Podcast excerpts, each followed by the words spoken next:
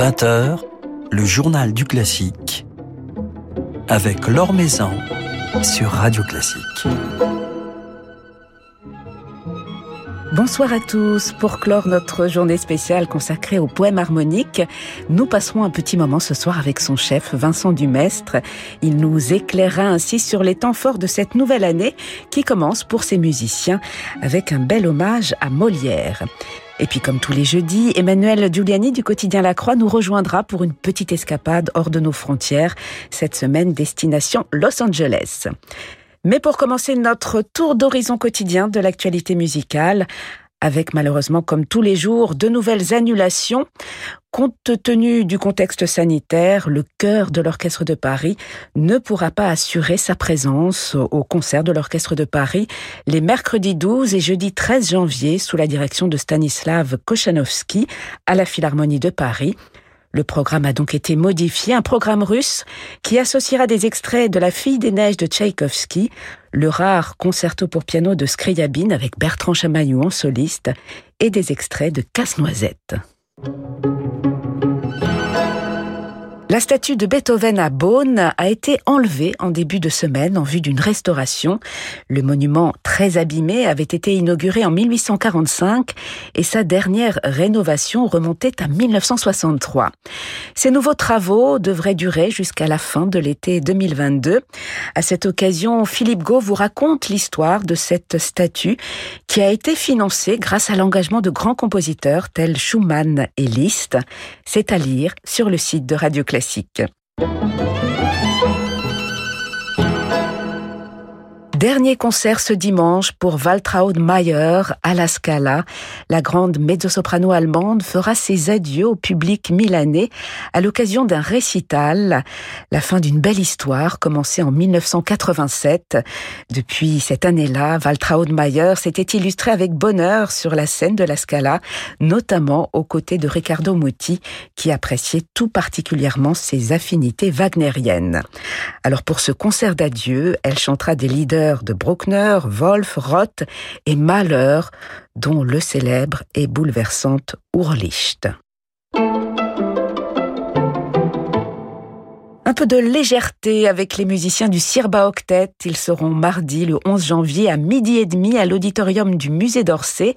Un concert donné en lien avec l'exposition Enfin le cinéma, nous renvoyant aux sources nomades, foraines et gitanes de la musique, à l'ambiance des tréteaux des débuts du cinéma.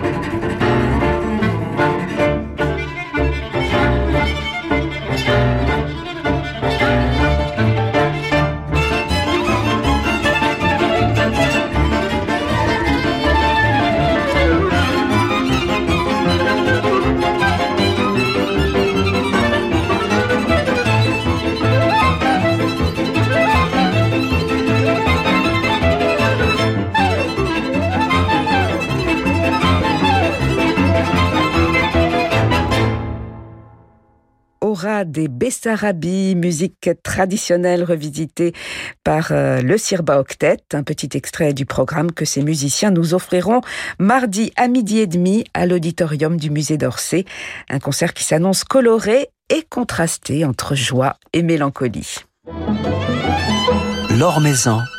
Sur Radio Classique. Une année 2022 placée sous le signe de Molière, de la Zarzuela et de Monteverdi pour le poème harmonique, euh, dont les productions, dont les spectacles rayonneront à travers la France, de Paris à Dijon, en passant par Versailles, Vitry et Amiens, et jusqu'à l'international, avec un grand rendez-vous à la Philharmonie de l'Elbe de Hambourg. De belles perspectives que nous allons évoquer ce soir avec Vincent Dumestre, le chef du poème harmonique. Bonsoir.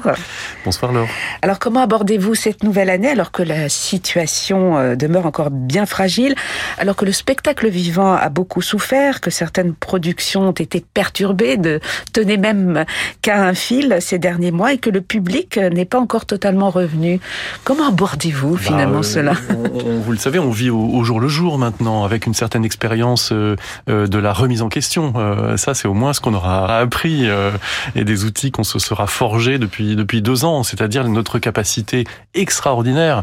Et je le dis notamment pour, les, pour nous, les ensembles euh, indépendants, à remettre en question euh, des plannings, euh, des artistes. Là encore, on était en Russie il y a trois jours, trouver un percussionniste à un jour et demi de la production russe du coup, et ça c'est en permanence. Et effectivement, bon bah là on va on va pas dans de, forcément vers de meilleurs jours, mais c'est une forme de notre métier et, il faut trouver des, des, solutions et on a en même temps tellement de plaisir et d'envie de partager la musique. voilà, c'est une c'est une contrainte euh, qu'on doit faire passer.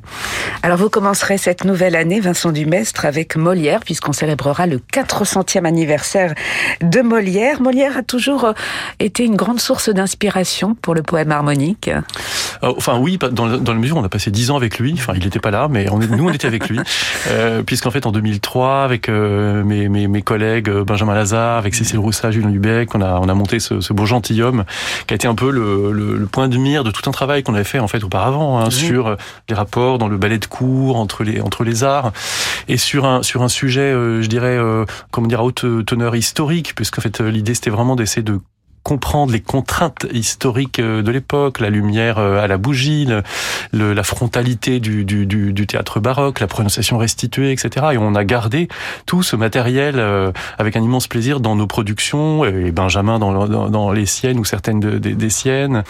Et maintenant, il y a d'autres d'autres aventures avec Molière, dont celle qu'on prépare pour le mois de janvier.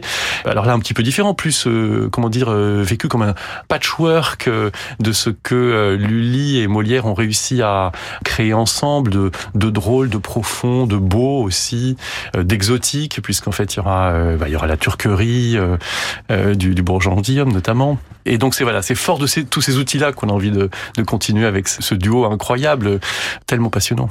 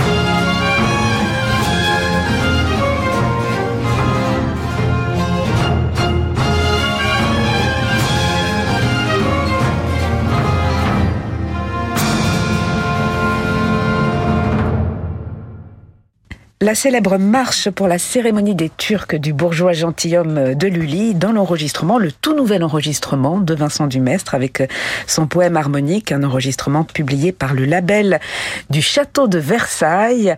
Alors Vincent Dumestre, vous célébrerez Molière avec euh, vos musiciens et chanteurs du poème harmonique le 14 janvier à l'Opéra Royal de Versailles et le lendemain à Dijon à l'occasion d'un nouveau spectacle que vous évoquiez euh, tout à l'heure intitulé Le ballet de Jean-Baptiste.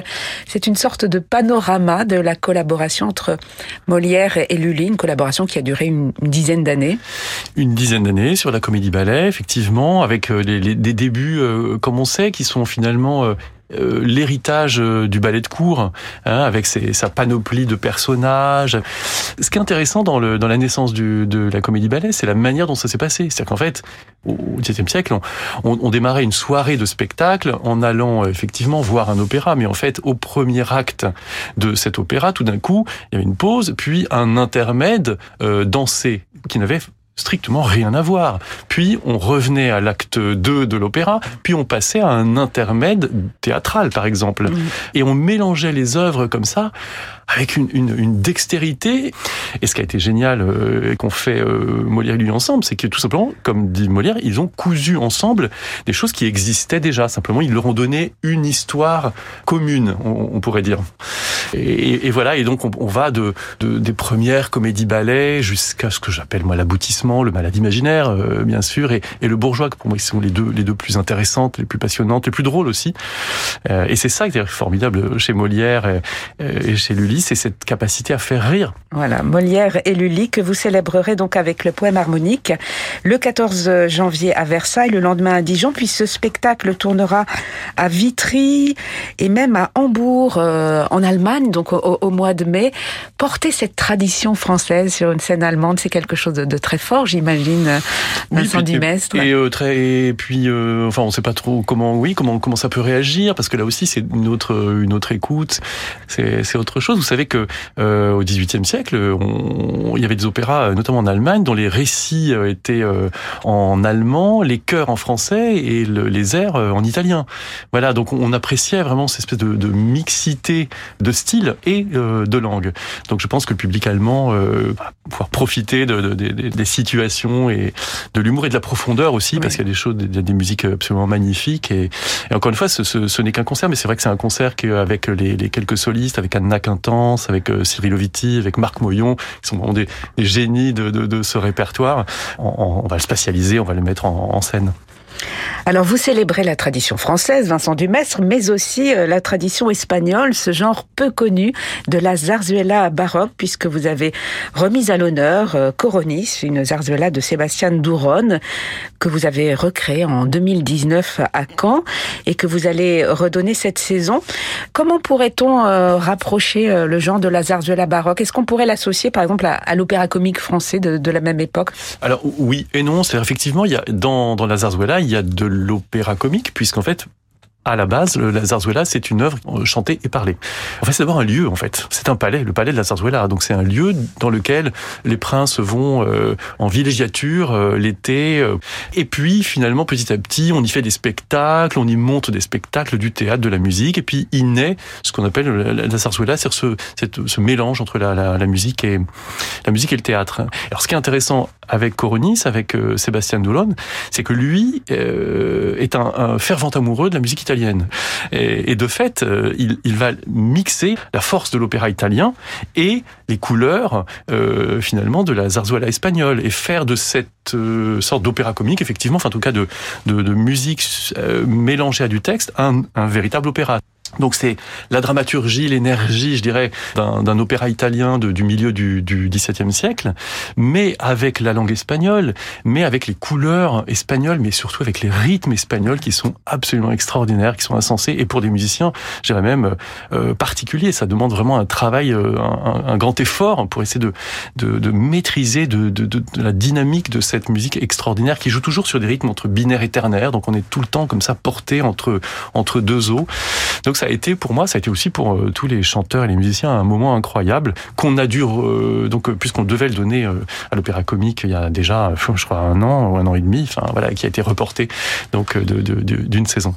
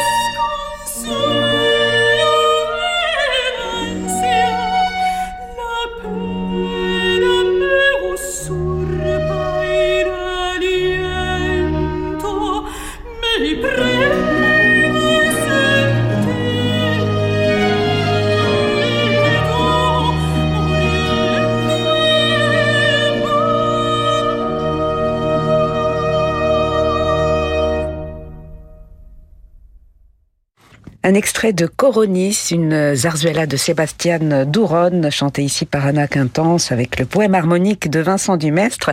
Vincent Dumestre, notre invité ce soir sur Radio Classique. Alors, euh, ce Coronis, vous allez le redonner à l'Opéra Comique du 14 au 17 février. C'est un spectacle assez enchanteur qui fait appel au monde du, cirque. C'est une musique qui se prête à, beaucoup de fantaisie, qui a un côté féerique. Oui, c'est une fable et elle est extrêmement. Alors avec un du coup un livret très simple euh, de, cette de cette nymphe séduite. C'est une œuvre qui est pleine de batailles, de moments épiques, euh, de, de, choses tragiques et toujours comme le faisaient les Espagnols avec une espèce de second degré. Et Omar Porras, qui est le metteur en scène, est, est vraiment formidable parce que c'est un metteur en scène de théâtre mhm. qui justement a un univers complètement féerique et qui a donné une couleur très personnelle à, à l'œuvre, mais, mais qui marche extrêmement bien. Euh, en tout cas, un grand plaisir d'être d'être sur scène. Voilà, sur la scène de l'Opéra Comique du 14 au 17 février. Alors, euh, la troisième grande production du poème harmonique, ce sera Monteverdi, le couronnement de Popée, que vous donnerez en mars au théâtre de l'Athénée, puis à Dijon et à Amiens, avec la troupe de l'Académie euh, de l'Opéra de Paris, donc avec de, jeunes chanteurs. C'est stimulant, euh, Vincent Dumès, de travailler avec des jeunes chanteurs qui ne sont peut-être pas encore rompus à l'interprétation de, de, la musique ancienne, d'ailleurs. Ah bah, c'est doublement stimulant. Alors, effectivement, parce qu'en fait, il y a une malléabilité euh, chez, ces chanteurs qui, pour certains, connaissent bien le style, pour d'autres le connaissent moins, et qui sont, et ça c'est maintenant, une, je trouve, une grande différence avec il y, a, encore quelques années, il y a vraiment des gens qui sont passionnés par cette musique, y, compris euh, à l'Académie de l'Opéra de Paris. C'est vraiment une, une, passion pour certains d'entre eux. D'ailleurs, euh, le, rôle titre de Néron est tenu par un homme, par un sopraniste, hein, Fernando Escalona. Et donc il y a des voix vraiment baroques, et ça, je, je dois dire que Christian Schirm y est pas pour, pour peu dans, ce, dans, dans ces choix que je trouve vraiment euh, formidables. Mais c'est un double, un double intérêt pour moi parce que euh, c'est aussi à l'époque une troupe et c'est aussi à l'époque la, manière de, de, de travailler, de créer ensemble d'une troupe. Donc pouvoir, moi, travailler avec ces, ces, jeunes chanteurs qui travaillent ensemble toute l'année, qui se connaissent très bien, qui ont l'habitude de faire d'autres productions ensemble, on est finalement dans, dans, les, dans, les, dans la trace euh, de, de, de ce qu'a pu concevoir, imaginer des gens comme Monteverdi? Avec donc euh, deux jeunes chanteurs, et c'est vrai que vous aimez, euh, Vincent Dumestre, travailler avec les jeunes. Vous avez d'ailleurs euh, lancé un, un projet, des actions pédagogiques intitulé l'école harmonique. C'est un projet qui est une sorte de démos baroque. Comment le définir?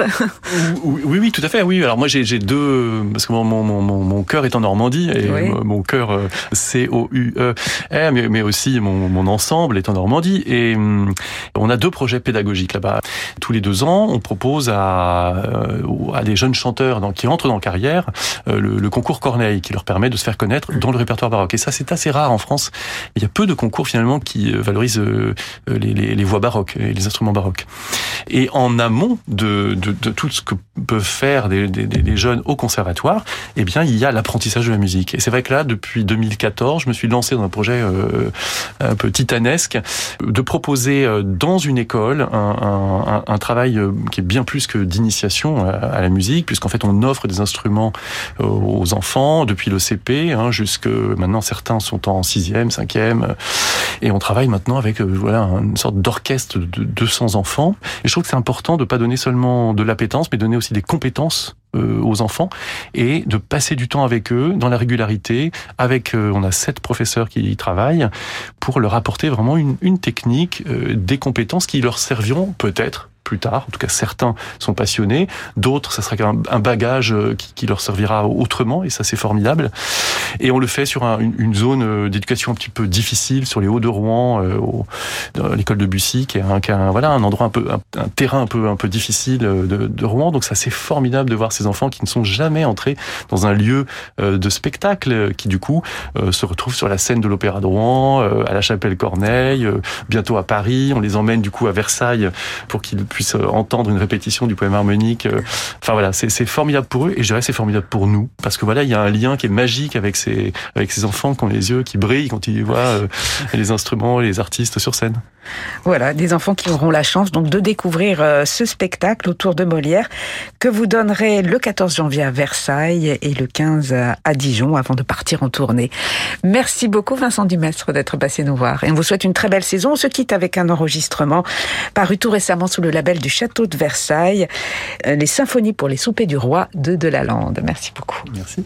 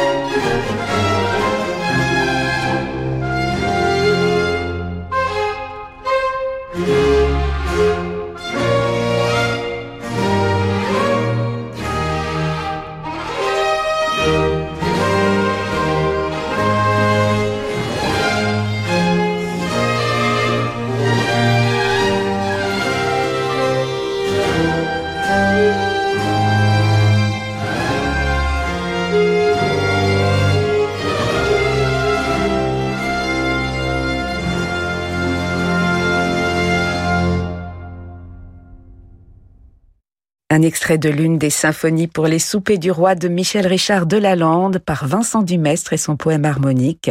Des musiciens que vous retrouverez donc le 14 janvier à l'Opéra Royal de Versailles, ainsi que le lendemain à l'Opéra de Dijon pour ce spectacle dédié à Molière et Lully. Le coup de cœur de la Croix avec Emmanuel Giuliani. Bonsoir Emmanuel et bonne année meilleurs voeux à vous aussi, évidemment, à tous les auditeurs de Radio Classique. Alors, on commence cette année avec vous, euh, avec un grand voyage, puisque vous nous emmenez jusqu'à Los Angeles. Exactement. On s'embarque pour l'Ouest américain, Los Angeles, comme vous l'avez dit, où le chef Michael Tilson Thomas, qui est enfant du pays et très aimé du public, ouvre cette année 2022 avec un programme original qui le met doublement à l'affiche. Alors, en effet, il dirigera l'Orchestre Philharmonique de Los Angeles dans la pavane de forêt et la cinquième symphonie de Serge Prokofiev, une symphonie impressionnante par ses accents où résonnent des réminiscences de guerre.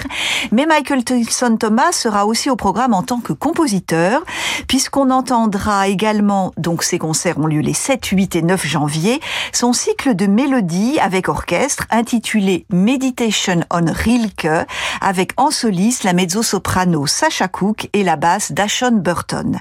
Dans cette œuvre, Michael Tilson Thomas confie avoir été évidemment influencé influencé par les grands mélodistes, les grands compositeurs de leaders qui l'ont précédé, comme Schubert et bien entendu, mais aussi Gustave Mahler. Mahler qui est un compositeur qu'il a beaucoup dirigé avec talent et ferveur. Mais euh, Tilson Thomas dit aussi que l'influence américaine, et c'est normal, est très présente dans les pièces qu'il compose, quoi qu'elles soient adaptées, euh, écrites sur des textes de Rainer Maria Rilke, et ces pièces que le compositeur et chef a créées à San Francisco en 2020. Alors il faut dire Emmanuel que Michael Tilson Thomas est un compositeur au catalogue très fourni. Hein. Exactement, ses méditations s'inscrivent dans un catalogue conséquent des partitions écrites par Michael Tilson Thomas, dont parmi bien d'autres donc un très remarqué journal d'Alan Frank, des mélodies sur des poèmes de Walt Whitman et Emily Dickinson, mais aussi des pièces instrumentales où il aime solliciter des instruments qui ne sont pas toujours sur le devant de la scène dans les programmes symphoniques, comme les barimbas ou le contrebasson, par exemple. On imagine aussi en ces temps incertains combien le public va être euh, pris par l'émotion et la joie de retrouver un chef qui a traversé avec beaucoup de courage et de force, il ne l'a jamais caché, les épreuves d'une grave maladie. Et donc, euh, une nouvelle année avec Michael Tilson Thomas, c'est vraiment un signe de renouveau. Il y reviendra d'ailleurs très vite à Los Angeles, puisque du 13 au 16 janvier, le même orchestre, sous sa direction, interprétera Malherberg, mais aussi Brahms, avec en soliste le pianiste Emmanuel Axe dans le premier concerto de Brahms. Mais pour le moment, donc, ce sera Prokofiev, Fauré et Michael Tilson Thomas lui-même au programme.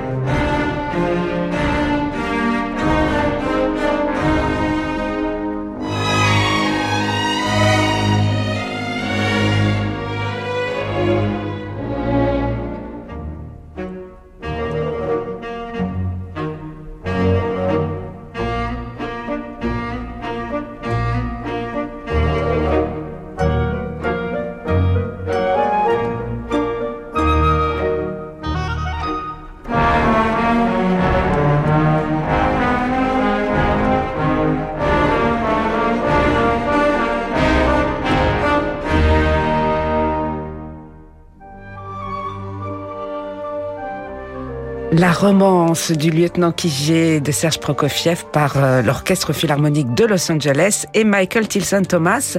Merci beaucoup Emmanuel pour ce voyage à Los Angeles et à la semaine prochaine pour une autre escapade. Merci à Charlotte Taureau-Lassalle pour la réalisation de cette émission. Demain, nous serons en compagnie euh, d'une légende de la direction Herbert Blomstedt euh, qui nous dira quelques mots sur le programme qu'il a donné en décembre dernier avec l'Orchestre de Paris autour de la musique de Brahms que nous diffuserons dimanche à 21h sur Radio Classique. Très belle soirée à tous, soirée qui se prolonge en musique avec Francis Drezel.